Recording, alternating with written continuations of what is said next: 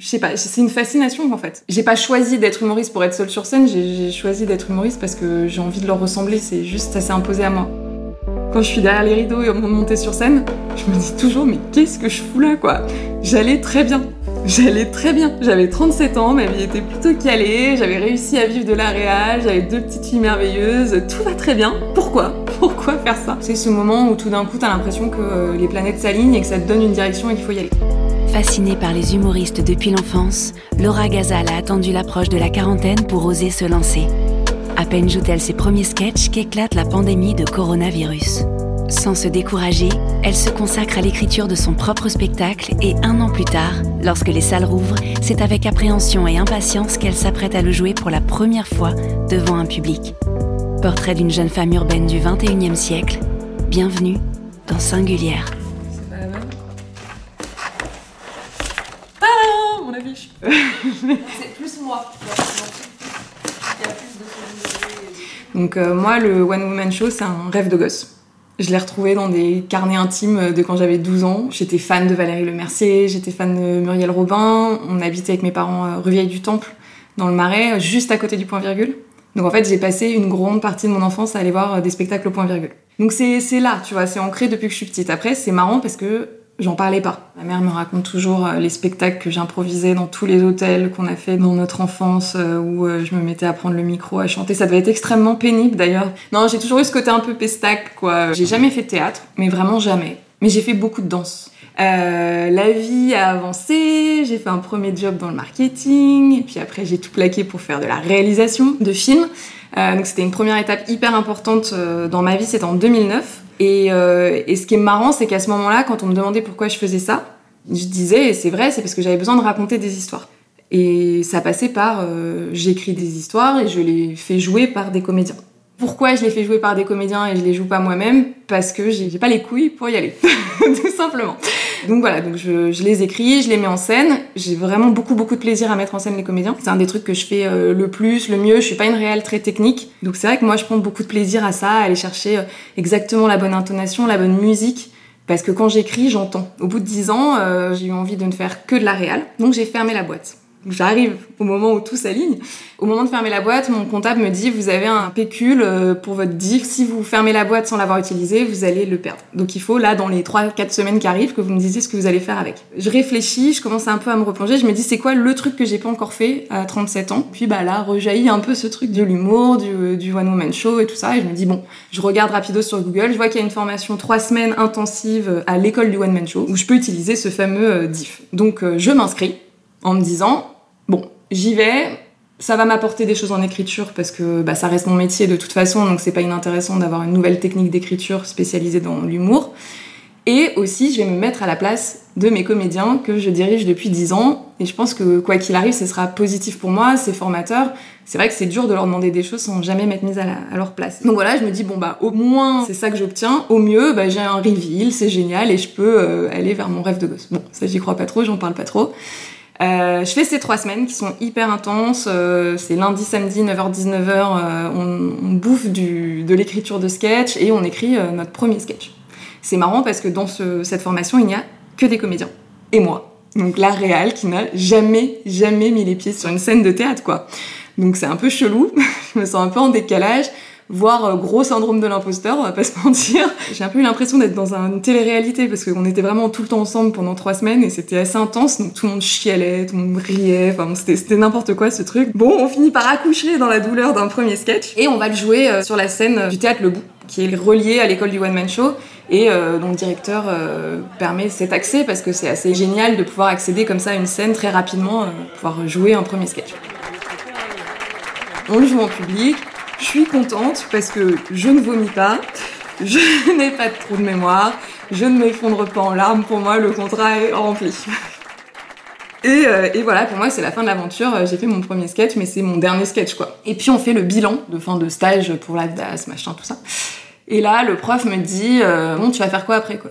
Bah, Je vais retourner à ma vie d'avant, qui se passait très bien, je t'en remercie. Il me dit Ah, t'es sûr, t'as pas envie de continuer en cours du soir euh, Ça me semble être un bon moment pour toi. Quand il me dit c'est un bon moment pour toi, je me dis bah ouais, c'est un bon moment pour moi. J'ai effectivement plus la boîte, donc je me suis libérée énormément de temps. Bon, donc là on est en janvier 2020. Et c'est là que ça, part en sucette. Donc c'est les grèves. Donc je commence mes cours de, stand-up en cours du soir quand il n'y a ni métro, ni bus, ni transport en commun dans toute la ville. Euh, donc déjà c'est dur. Et puis euh, très rapidement ça s'arrête puisque mars 2020, euh, les cours s'arrêtent, les théâtres ferment, tout s'en va quoi.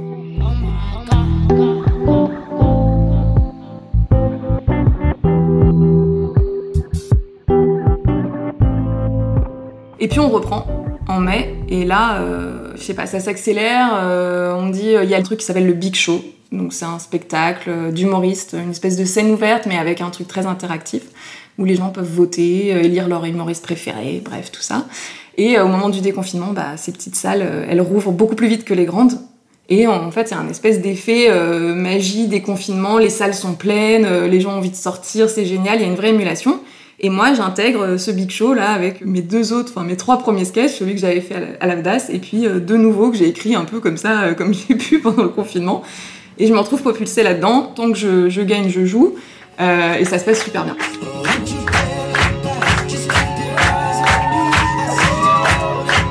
Bonsoir messieurs, dames, bienvenue au Théâtre Le Bout bien sûr, nous avons tous été testés avant de jouer ce soir, donc n'ayez pas peur de nos postillons.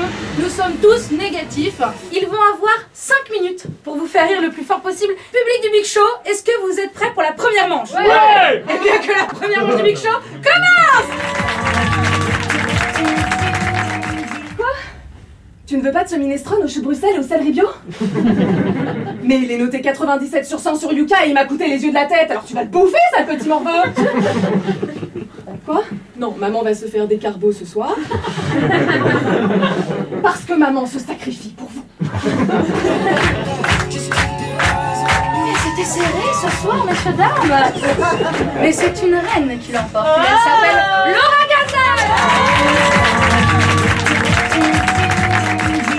ça se passe bien, je gagne mon premier big show, je gagne mon deuxième big show, je gagne mon troisième big show, euh, genre ça devient un peu un running gag. Je vous rassure, très rapidement, je perds le big show aussi, je fais mon premier énorme bide, euh, mon premier trou de mémoire. Il y a eu des soirs extrêmement violents, mais je joue, euh, tout d'un coup, je passe de j'ai fait une scène dans ma vie à j'en fais 15 d'affilée, donc en fait, ça, ça forme hyper vite, quoi. C'est-à-dire que je me suis retrouvée à monter sur scène tous les soirs alors que je l'avais jamais fait et euh, dans une voilà dans une troupe parce que même si on est tout seul sur scène il y a quand même une troupe derrière donc c'est hyper agréable. Je me retrouve là-dedans et je me dis bon bah je continue quoi. En fait toute cette histoire elle se fait vraiment par opportunité quoi. Je je sais toujours pas où je vais en fait. Mais les étapes se passent et ça continue et ça se passe bien donc je me dis bah je fais le truc d'après. Donc je joue tout, tout l'été au Big Show, c'est super, c'est génial. Et euh, comme les cours euh, n'avaient pas pu se passer comme prévu au deuxième semestre, je reprends une année en cours du soir en me disant bah on va rattraper. Bon, deuxième année qui dure donc un mois. le mois de septembre, euh, mais dans lequel j'ai quand même le temps d'aller jouer euh, ce qu'on appelle un 30 minutes. Donc nouveau pari, nouveau challenge euh, que je m'étais fixé, voilà.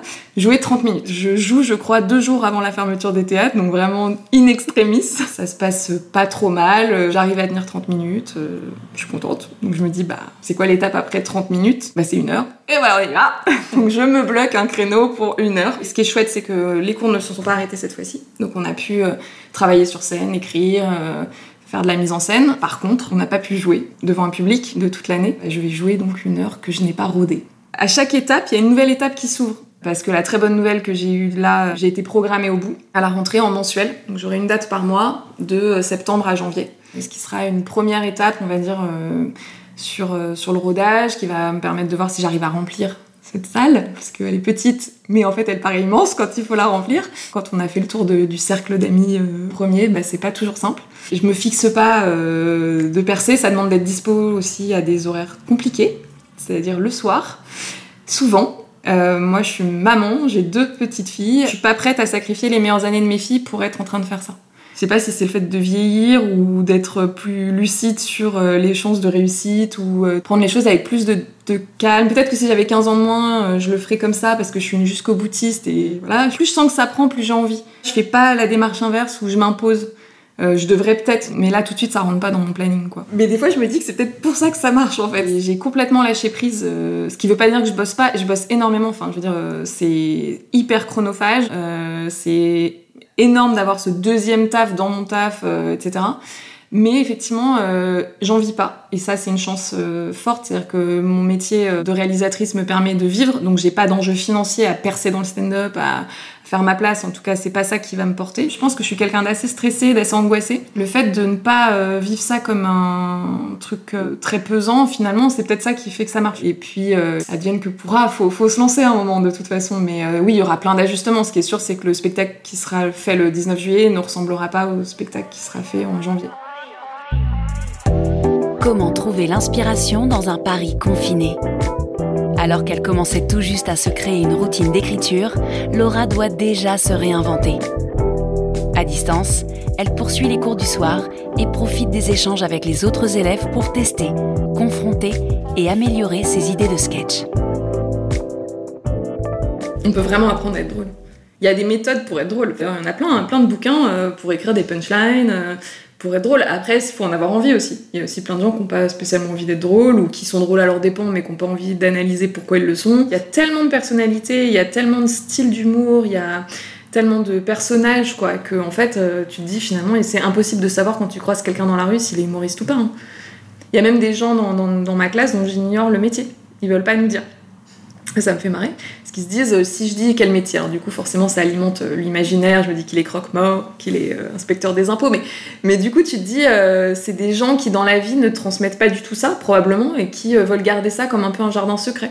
Donc donc c'est assez amusant de se dire que c'est pas du tout le bout en train de service forcément en tout cas, j'ai pu m'approprier les techniques d'écriture qu'on m'a apprises. C'est-à-dire que c'est pas moi qui les ai au départ, mais on, a eu des cours d'écriture. On nous a dit voilà comment, quels sont les différents styles d'humour, euh, comment on peut créer quelque chose de drôle en faisant euh, du paradoxe, euh, du descriptif, de l'exagération. Ça paraît évident quand on le dit, mais en fait, une fois qu'on l'a bien analysé, maintenant quand je regarde un spectacle, je me dis ah ok, donc là, il est dans une exagération du réel. voilà, bon, c'est des méthodos quoi. On a une espèce de valise. On nous a, tu vois, ils nous ont fait la petite valoche avec plein de petites méthodes pour faire face à la page blanche, pour face à vous avez une chronique à écrire pour la radio euh, sur un thème que vous connaissez pas, comment on s'y prend, etc. Je l'avais un peu avec mon taf de réel. Forcément, euh, aujourd'hui, j'écris des films pour des sujets que je connais pas, donc euh, je suis bien obligée de faire ce petit travail journalistique. Mais on nous a donné plein d'astuces, donc, donc ça c'est chouette. Mais je remarque que j'écris quand je suis dehors. C'est-à-dire qu'en fait, il est... en tout cas, l'idée du sketch me vient toujours en extérieur. Donc, euh, est-ce que c'est euh, dans la queue du supermarché, dans le métro, euh, assise à une terrasse de café? En fait, j'ai besoin de vie. C'est quand je vais être dans un. Et c'est pour ça que l'année Covid, elle a été si dure, en tout cas pour beaucoup, mais pour moi en particulier, c'est que j'ai très peu écrit ces derniers mois parce qu'en fait, bah, il se passait rien, puisqu'on était toujours dedans. Donc c'était dur. Une fois que j'ai l'idée, bah après je vais, la, je vais la dérouler plutôt à la maison, au calme, etc. Et puis il y a eu aussi des sketchs qui sont issus de on va dire, d'exercice qu'on a fait à l'école. Après, il y a un vrai travail de ping-pong euh, quand je peux en cours, euh, où je vais lire ce que j'ai écrit, on va me faire des retours, me donner des nouvelles idées aussi. Sincèrement, euh, écrire tout tout seul tout le temps, je, je sais pas si j'aurais réussi, en tout cas aussi vite, à mettre en place un spectacle d'une heure, parce qu'en fait, ça allait très très très vite. Et je pense que c'est grâce au fait d'avoir quand même des camarades, des gens à qui je peux lire des trucs et qui peuvent me dire, ah bah c'est marrant que tu parles de ça, et t'as pensé à ça, ou pourquoi c'est pour ça que j'ai continué l'école en fait. Enfin, c'est mon rendez-vous hebdo pour euh, avoir un public test, avoir un feedback, avoir aussi une deadline. L'intro du spectacle, je l'avais écrite euh, toute seule. Je l'ai joué le, aux 30 minutes. Quand j'ai demandé après derrière, vous en avez pensé quoi? Ouais, ok, c'était pas mal. Euh. Mais je me disais, il y a un truc qui. Il manque un truc, tu vois, le petit truc pour qu'on passe de je souris à je rigole. Et ben, c'est un travail qu'on a fait en cours. Je verrai le 19 juillet si ça marche. Quand tu travailles tout seul, que tu es tout seul sur scène, il te faut un groupe de gens avec qui tu peux échanger, tu vois. Sinon, tu, tu être drôle tout seul, c'est, mais c'est la même chose pour les scénarios. Hein. Je crois beaucoup plus en la coécriture qu'en l'écriture seule, même si l'idée de base vient de toi. Quand tu écris des dialogues, quand tu écris des choses comme ça, il faut un, ping-pong pour être plus créatif. Et je pense que c'est ingérable de tout vouloir faire tout seul. Enfin, moi, je pourrais pas, je me sentirais trop seule. Mais ce qui va me manquer, c'est ce rendez-vous euh, avec des gens. Euh, puis ça te donne une, une rigueur, quoi. T'es obligé, du coup, d'écrire parce que tu sais que tu vas devoir lire un texte devant tout le monde. Et si t'as payé et que tu viens mais que t'as pas de texte, c'est absurde. Donc, et puis t'apprends des autres aussi. C'est sûr que ça m'a quand même vachement porté. Donc, ça sert à rien qu'on envoie Ça a rien qu'on envoie le son, là. En gros, tu peux baisser la découpe quitte à quasi faire un noir et ah, rebasculer sur le plein feu. Ah. Désolé Anto, on change. Euh, tu fais découpe qui s'éteint un peu et poursuite qui s'allume. Comme ça, toi Laura, tu vas dynamiquement ranger ça. Et hop. Je vais faire ça. Très bien. Juste. Euh, merde, mon Apple Watch. Merde. mon Apple Watch. Ah oui, c'est très court le gogo. Là, c'est quoi Bah en fait elle parle très Mais je parle lentement. tout doucement. Ouais. Il y a quatre vachement lignes mais elle parle très lentement donc. euh, Ah d'accord. J'ai un metteur en scène. Ça aussi, gros moment de passage dans ma vie. Je trouve ça génial. Il s'appelle Johan Lavéance et euh, c'est en fait un des profs de l'école du One Man Show avec qui j'ai eu un coup de cœur euh, pro, quoi. Je l'ai demandé en mise en scène. j'ai fait ma demande officielle. Il m'a pas répondu tout de suite. Mais après, il m'a dit oui. Donc lui, il apporte un autre regard et ça, c'est assez intéressant parce qu'on essaye des choses euh, et puis il me sort un peu du, du stand-up. Il essaye de me faire plus jouer des personnages pour apporter un peu plus de, de relief et de, et de diversité. Donc pour moi, c'est d'une violence inouïe hein, de jouer un personnage, mais ça me stimule. Et je lui fais énormément confiance. Donc euh, même si on n'a pas pu rôder, euh, j'ai bon espoir de pas complètement me ramasser euh, le 19 juillet. Euh, ok, je pense que ça va mieux que rien. T'as posé le verre. Touc. C'est- Attends, je réfléchissais en même temps. Donc là, en fait, Oui. il y a que ton noir à la fin de sa phrase. Ah, c'est mieux que rien. C'est mieux que rien. Noir. Est-ce qu'on peut se le refaire une fois Euh, oui. Pour moi. Ça sent un peu la fin de soirée. Hein Y'a que ça de vrai C'est nickel là, franchement, sur tout le- tout l'enchaînement, ça marchait bien. Je vais crever. ne tiendra pas pour de son spectacle. Non, tu de le faire deux fois. Euh, ok. Paf, 4 points. Noir, fin Donc là, standing ovation, envoi de culotte, envoi de Calme-toi, calme-toi, calme-toi, calme-toi. Je te laisse combien de temps dans le noir? 5 secondes? Qu'est-ce qui est bien? Ben tu sais quoi? Je, je vais le jauger aux applauses. Il y en a un très bien. S'il y a feu, pas d'applaudissements, En gros, si t'as la lumière très vite, ça veut dire que personne applaudit quoi. Regarde les loges, elles sont là. Ici. Je suis très contente d'être programmée ici par rapport à un autre théâtre. Parce que comme je suis un peu réfractaire au changement, ça me rassure. Enfin, tu vois, Anthony, on- le régisseur, on se connaît depuis longtemps maintenant. Je connais les loges, je connais le lieu. J'ai l'impression que quand j'arrive sur cette scène, j'ai l'impression que c'est chez moi. Ce serait peut-être pas le cas ailleurs. Il faudra bien que je passe le cap, mais je trouve que la première scène, c'est sympa. En fait, j'ai hâte et je t'avoue qu'on me demande vachement là si je suis prête, si je suis prête. En fait, comme je suis prête euh, depuis mars, je suis arrivée à un moment, où quand on a annulé, remis, annulé, remis. En fait, je, je, je sais plus quoi faire pour être plus prête. J'ai juste besoin que ça se passe, quoi.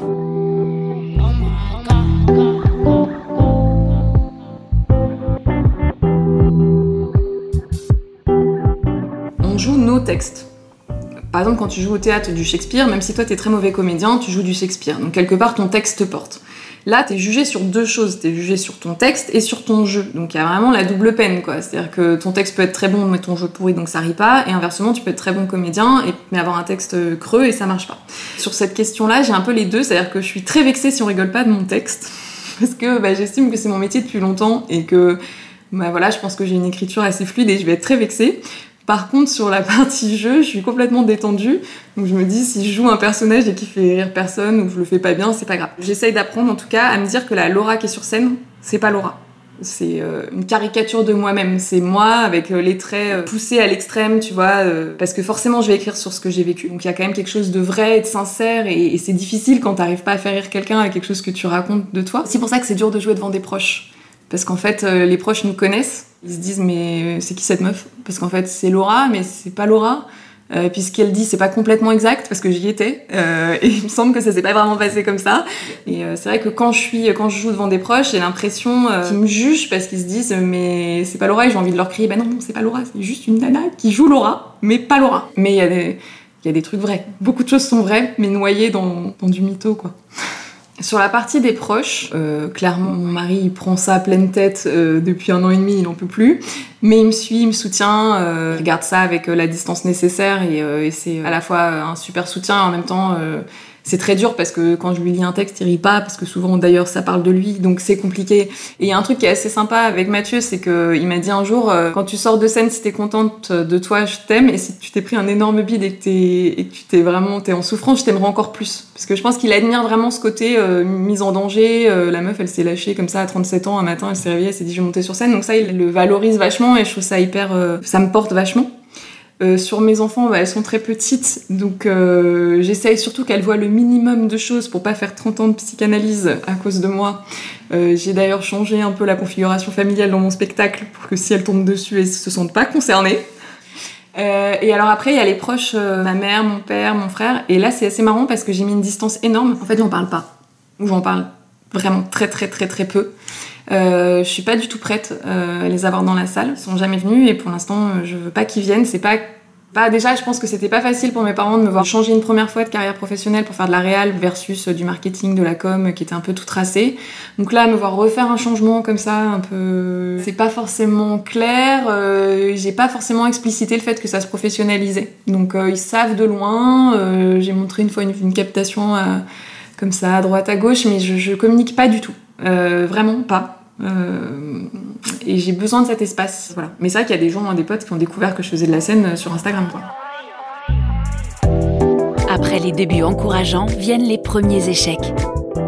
Les ratés devant des salles silencieuses qu'il faut apprendre à accepter, puis à comprendre. Faire rire, mais aussi savoir rire de soi-même. Des leçons d'humilité que Laura juge salutaires et dans lesquelles, loin de se décourager, elle trouve aussi la force de continuer. Le Big Show, ça m'a montré un truc hyper intéressant. C'est que tu joues tous les soirs la même chose, donc cinq soirs d'affilée, et un soir ça marche, un soir ça marche pas, un soir ça marche, un soir ça marche pas. Clairement, c'est chelou parce que tu te dis, moi je suis pareil, j'ai joué pareil, surtout que moi je suis quelqu'un de très carré, donc il y a très peu de part à l'impro, donc en général, si tu viens me voir trois fois, je vais plus ou moins faire à peu près pareil. En tout cas, j'ai l'impression. Et puis après, il y a bah, le public qui change, évidemment, et puis euh, une certaine émotion, une énergie qu'on maîtrise pas, qu'on dégage, euh, voilà.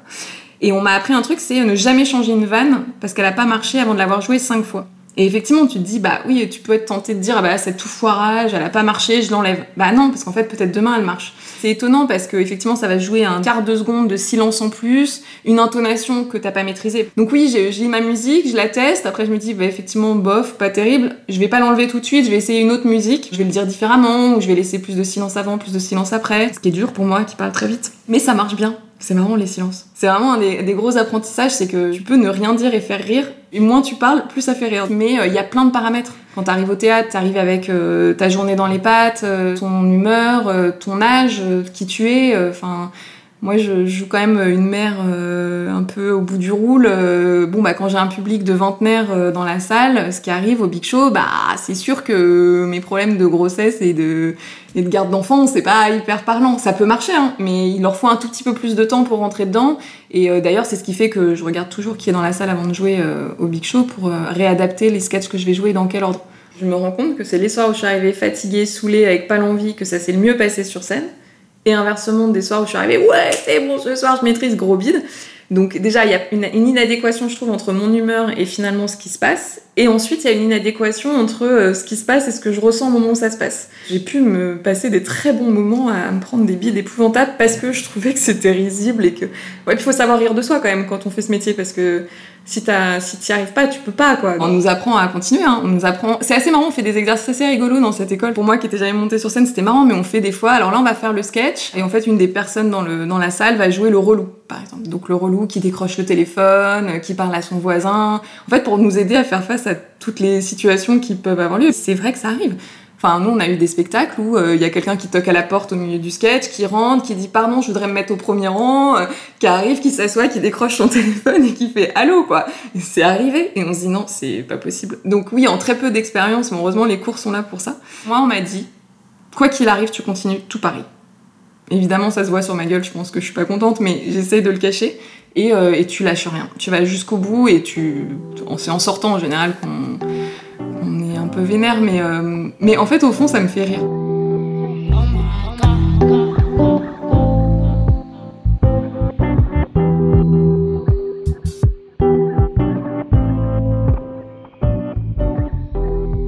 Euh, la salle qui rigole pas, euh, ouais, ouais, ouais, c'est arrivé. Et t'as beau laisser des silences, c'est d'autant plus pénible du coup. si ça marche pas, le silence infini, genre. Bah non, il rigole toujours pas. Bon, bah c'est pas grave, je vais continuer. Mais je trouve que ça apprend vachement de choses sur l'humilité. Je vis pas trop mal. J'ai fait un bide apocalyptique avec un sketch sur l'adolescence, euh, mais vraiment au point que l'animatrice qui présente le Big Show m'a dit t'es pas obligé de rester, si tu veux tu peux rentrer. C'était d'une violence, mais intersidérale. J'ai rien eu, pas un souffle, pas un rire, pas l'ombre d'un sourire, rien. Pendant 7 minutes, quoi. Et je suis sortie je lui dit non mais ça va, ça va bien, ça va, je, ok, je prends le point, Euh, je vais, je vais peut-être euh, regarder un petit peu de plus près l'écriture, et, euh, et puis je reviendrai demain de meilleure humeur, mais, mais ça m'a pas, c'est ça qui est étonnant, je trouve, parce que au fond, je trouve ça assez instructif à près de 40 ans, ça te rappelle à l'ordre un peu, je trouve. Et, et je trouve ça intéressant. Donc oui, c'est peut-être complètement maso, mais, mais moi, ça me fait rire. Et c'est pour ça aussi que je mets si peu de pression. Et voilà, je sais que ça peut être traumatisant. Donc j'essaie de dédramatiser avant et de me dire, ok, je vais faire un beat, c'est pas grave. Je me prépare, quoi.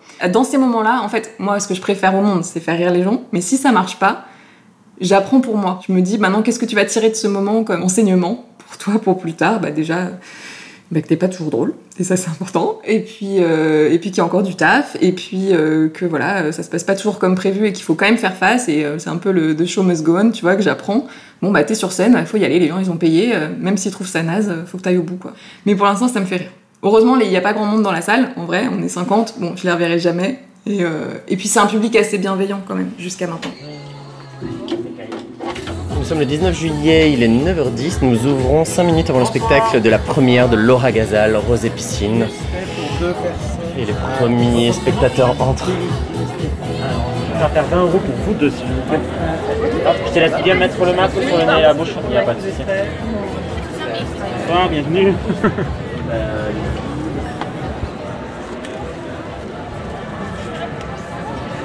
Bah, tu vois, toute la journée, je me suis dit, c'est chelou, je stresse pas trop. Là, je le prends d'un coup, le truc, tu vois. Et donc, euh, non, j'ai l'impression que je vais avoir un trou, j'ai l'impression que je vais me vomir dessus. Donc, euh, je, je sais pas, je vais partir en courant, donc si je viens pas sur scène, c'est parce que je suis barrée. Non, it's happening. It's right now. La journée la plus longue de ma vie. J'ai rangé tout l'appart. Il n'y a plus rien qui dépasse. J'ai trié des trucs par ordre alphabétique. C'est rempli ou pas?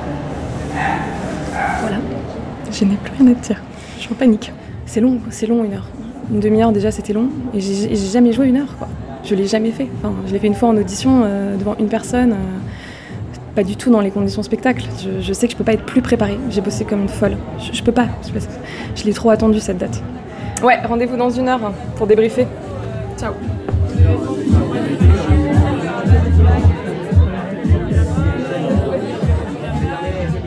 C'est beaucoup plus facile de jouer un sketch parce que gérer son rythme sur 5 minutes, c'est beaucoup plus simple euh, que gérer son rythme sur 30. Et une de mes grosses inquiétudes sur mon une heure, c'est comment je gère le rythme pendant une heure, parce qu'il y a le rythme, il y a le souffle, il y a la fatigue. Et c'est pour ça, euh, par exemple, moi, je suis contente de pouvoir mettre euh, de la musique, danser, faire des, grosses ruptures qui aussi rappellent un peu les gens, ce que j'ai pas dans un sketch de 5 minutes, mais que tu peux avoir sur un une heure. C'est avoir des astuces aussi comme ça pour se dire, bon bah là, on est à 30 minutes de spectacle, les gens, euh, ils ont bien rigolé au début, mais ils ont chaud, ou ils ont froid, ou je sais pas, il y a le mec- devant qui bouge, enfin, il se passe plein de choses. Euh, donc comment on met un peu de rythme et on casse une musicalité. Et puis il y a euh, la cohérence entre les sketchs. Comment après tu crées un fil directeur? Comment tu passes de l'un à l'autre, ça c'est aussi hyper intéressant. Et dans tous les spectacles, il y a un moment où la question se pose entre les différents sketchs qu'on a écrits, comment on les relie les uns aux autres et on crée une histoire que les gens ont envie d'écouter du début à la fin. En vrai, on se prépare comme un marathon normalement. On, fait, on doit courir, on doit faire de l'endurance, on doit. Enfin, il y a la partie euh, souffle, vraiment, euh, c'est euh, c'est éreintant. Quand j'ai passé l'audition, j'ai joué mon spectacle d'une traite pour la première fois devant le directeur du théâtre seul, donc dans un théâtre vide. J'ai mis trois jours à m'en remettre. C'est-à-dire qu'en fait, j'étais rincée, mais épuisée. Et je me suis dit, mais comment font les gens qui font ça tous les soirs? En fait, ils se préparent comme à un marathon, ils courent, euh, ils font du vélo, euh, ils font de la boxe. Parce qu'il y a tout, il y a un peu l'endurance et il y a aussi vraiment les pics euh, de vitesse. Quoi. Il y a des moments où il faut savoir accélérer, bah, gérer la rythmique. Donc, bon, bah ça, il va falloir effectivement que je me mette sur ce dossier.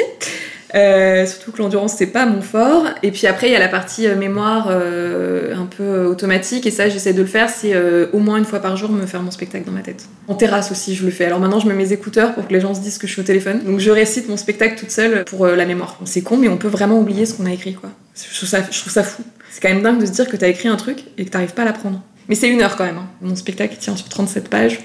Bon faut, se les quoi. Ne pas vomir, ne pas pleurer, ne pas déchirer mon pantalon. C'est con, mais j'attends un peu une validation du public. C'est-à-dire que comme ça va être la première fois que je joue le spectacle en public et que j'aurais pas pu roder tous les sketchs euh, comme j'aurais voulu et comme j'aurais dû si on avait été sur une année normale, euh, j'ai besoin de me rassurer sur le fait que euh, ça fonctionne, la rythmique tient sur euh, une heure. Il y a des sketchs qui sont prévalidés dedans, donc ceux-là, c'est un peu mes, guidelines, tu vois. Mais entre, est-ce que ça fonctionne? Est-ce que le concept fonctionne? Voilà, je, compte beaucoup sur les feedbacks des gens, en fait, pour me dire, bah ça c'était bien, c'était moins bien. Je sais qu'il y aura des problèmes, je sais qu'on va essuyer les plâtres. Je, si déjà j'arrive à faire mon une heure sans vraiment gros problème, c'est-à-dire trou de mémoire ou, ou bafouille ou choses comme ça, j'aurais rempli mon pari. Mon pari, c'est de tenir une heure, le faire, le faire et dire c'est fait. Tu vois, j'ai coché cette case. J'essaie de pas le dramatiser euh, en me disant quoi qu'il arrive ce jour-là, il n'y a pas mort d'homme. Il n'y a pas d'enjeu sur cette date. Enfin, si, l'enjeu, c'est évidemment, mais j'ai pas dans la salle un programmateur pour. Ça y est, je lis ma prog pour la rentrée. Tu vois, finalement, je vais te dire, j'étais beaucoup plus stressée de jouer ce spectacle toute seule devant le directeur du théâtre, sans un rire, sans un moment, avec des sièges vides, que là, devant un public qui, quand même, globalement, devrait passer une bonne soirée. L'idée, c'est que tout le monde vienne avec cette idée que bon bah c'est la première fois qu'il est joué en public, c'est une première. Je veux dire, même les plus grands aujourd'hui, euh, héros de leur spectacle en, petit comité parce qu'ils savent que euh, bah, il y a forcément des trucs qui marchent pas, donc euh, ça, ça, me stresse moins, tu vois. La seule chose qui me stresse, c'est que ce soit des proches et que j'ai pas envie de les décevoir parce qu'il y a des gens qui m'ont jamais vu sur scène et qui depuis un an se disent mais qu'est-ce qu'elle raconte sur scène?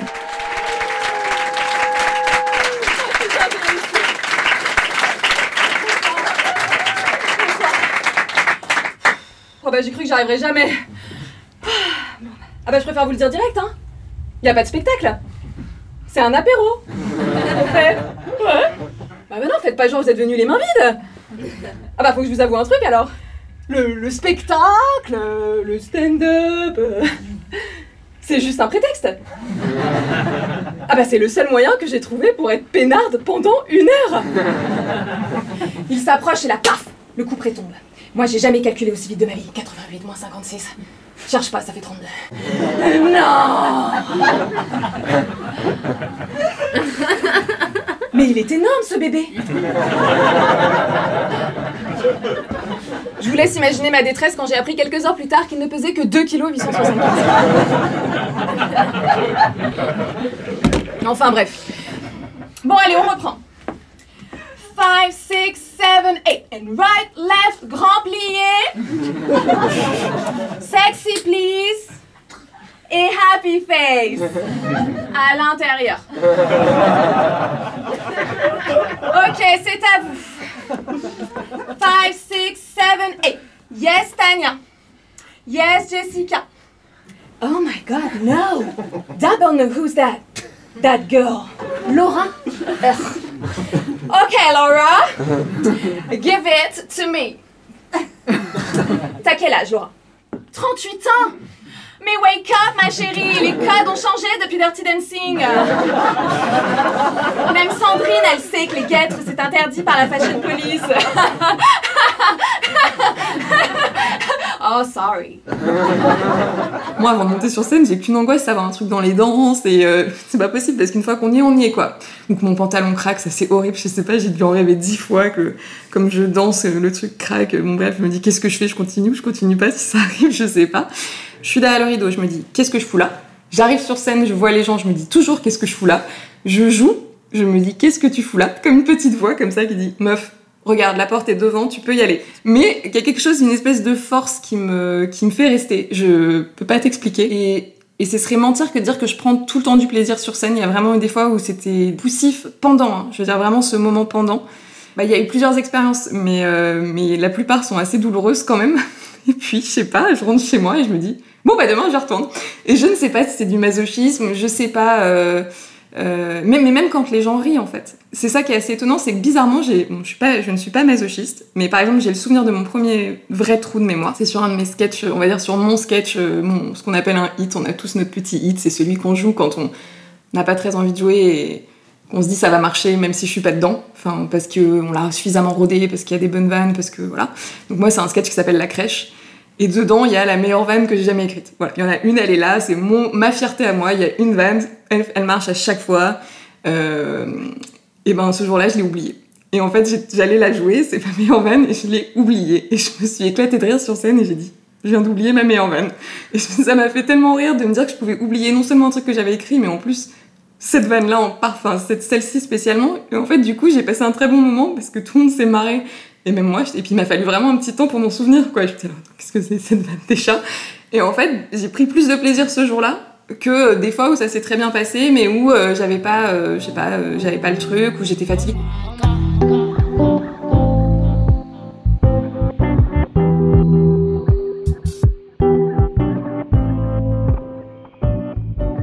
One Woman, pour l'instant, c'est très perso. Les idées que je raconte sont plutôt liées à ma vie de tous les jours. C'est presque un exutoire en fait. hein. Je, je pense que c'est ma thérapie. Enfin, objectivement, hein, c'est une façon de partager avec d'autres, euh, de me dire euh, bon, ben, je suis pas la seule dans ce cas, euh, et puis on peut, on peut rire de tout ça. Mais par contre, une satisfaction, c'est de faire quelque chose que j'avais envie de faire et que jusqu'à maintenant je m'étais pas autorisée. Donc ça, je trouve que c'est instructif, tu vois. Tu dis, il n'y a pas d'âge pour faire un truc que tu avais envie de faire. Ça, je trouve ça hyper intéressant. Et euh, ça m'apprend plein de choses. Ça m'apprend. Et puis, je me dis que c'est un bon modèle pour mes filles aussi. C'est euh, voilà, dans ma vie, j'ai déjà eu trois reconversions quelque part. J'ai changé trois fois de voie et euh, j'ai juste fait ce que j'avais envie et pour y être bien. Donc, euh, pour l'instant, le, le one woman, c'est un truc assez central dans ma vie et ça va le rester ou pas, je sais pas. Mais c'est important pour mon équilibre mental. Donc, déjà, c'est important. Même si euh, à des moments, ça semble être complètement à l'opposé de mon équilibre mental. On se dit, mais c'est con, je serais mieux chez moi ce soir à regarder une série Netflix et à me reposer parce que. Enfin, il y, a eu- des journées où j'ai quand même. euh, Bah, la réouverture du bout, j'étais en tournage depuis 6h du mat et je suis venue direct de mon tournage pour jouer au théâtre. Et en arrivant, je me dis, mais, mais ça va pas bien en fait. Tu vas, tu vas exploser, euh, ça fait aucun sens de vivre ça. Et en fait, en partant, j'étais trop contente. Moi, tous les soirs, je vais chercher mon fils à la crèche. Et à partir de là, tous les soirs, c'est Colanta spécial parents épuisés. Welcome to the jungle. Des miasmes partout, ça chiale, ça griffe, ça mord. Lâchant un truc qui s'agrippe à ma jambe. C'est le petit Mathéo. Double coulure que je l'appelle et vas-y que je me mouche dans ton jean. Oh, ça me débecte. T'es au bord du malaise vagal Et qui est ce papa Qui arrive systématiquement une demi-seconde avant moi et qui se sent obligé de poser 150 000 questions supplémentaires? Mais enfin, ça te suffit pas déjà tout ce qu'elle nous dit spontanément et dont on n'a rien à foutre Pardon, c'est à moi. Bonsoir. Je viens chercher. Euh... Valentin. Oui, bien sûr, juste un instant. Le petit récap terminé, tu sens le doux vent de la liberté te caresser. Ton enfant dans les bras, tu tournes les talons et tu marches à pas de loup vers la sortie. Et là, la meuf te rattrape, à la Colombo. Attendez, juste une dernière chose. Valentin vous a préparé ceci. Évidemment, je, je trépigne d'impatience. Et là, j'ai ça.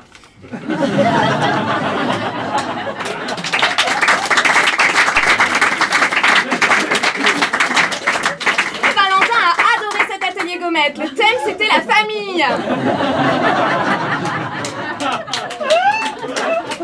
Elle se ma gueule, en fait.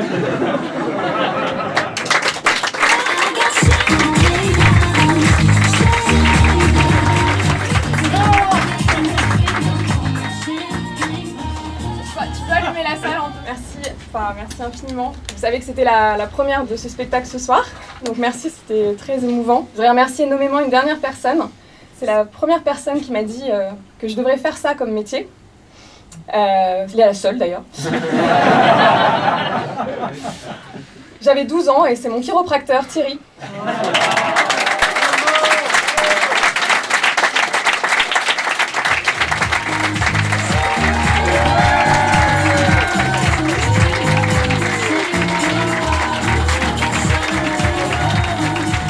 Depuis le début, je fais ce truc pour me faire plaisir. Donc, euh, pour moi, ça y est, j'ai fait, j'ai rempli ma part de rêve. J'ai écrit un spectacle, euh, je vais le jouer. Quand je suis sur scène, les gens rient, souvent, pas toujours, mais la plupart du temps.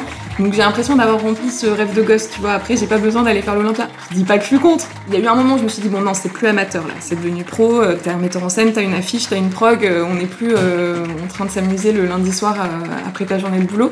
Donc, si, il y a quand même une prise de conscience que ça se professionnalise mais j'ai pas envie que ça devienne un truc euh, stressant parce que je trouve ça déjà génial d'en être là euh, après euh, même en fait ça fait un an. Je trouve ça super qu'il y ait un théâtre programme euh, que euh, les gens croient en moi qu'ils me poussent et tout. Donc je me dis ça sert à rien de rajouter de la pression à la pression quoi. On est, on est bien.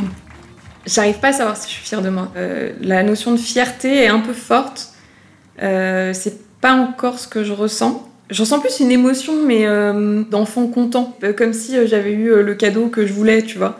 Si, si, y a la fierté de me dire je l'ai fait, quoi. Enfin, je le fais, parce que j'ai rien abouti, mais je vais au bout du truc, quoi. Mais c'est plus un truc qui m'émeut, quoi. Ça me fait. Ça, parfois, tu vois, pendant les, saluts, j'ai vraiment eu les larmes qui sont montées, mais de. Putain, ok, ouais, meuf, c'est bon. Et t'as fait rire ces gens, ils sont contents. Il y a des gens, il y a, y a 40 personnes là qui sont contents d'être là et tu y es pour quelque chose, quoi. Donc, je trouve ça assez gratifiant, ouais. Mais en fait, je crois que j'éprouve une vraie satisfaction à faire rire les gens. Bon, alors moi, je parle pas de sujets très très graves. Je pense qu'on peut rire de tout. Et je trouve que c'est important euh, dans la vie qu'on a ici à Paris en particulier, où on est quand même euh, hyper stressé, hyper. euh, puis on a une année vraiment dure, on le ressent, de, réussir à ramener un peu de légèreté et d'oublier pendant 10 secondes qu'on a tout ça. Je trouve ça génial. Et en fait, j'ai envie de dire, peu importe que ce soit moi sur scène ou que ce soit mes comédiens à travers un film, du moment que j'arrive à créer ça, j'ai l'impression d'apporter une petite pierre à l'édifice du truc. C'est stupide, mais euh, je me dis, bon, bah, j'ai gagné ma journée, quoi. Aujourd'hui, j'ai fait rire des gens. C'était Singulière, un podcast réalisé par Marine Maillois et Vincent Najotte. Pour découvrir notre reportage photo sur les répétitions et le spectacle de Laura Gazal, rendez-vous sur notre site singulière.live et sur notre compte Instagram Singulière avec un S, le podcast. La musique de cet épisode a été composée par le studio Serge et Serge. Si ce podcast vous a plu, n'hésitez pas à lui mettre des étoiles, à le partager et à vous abonner.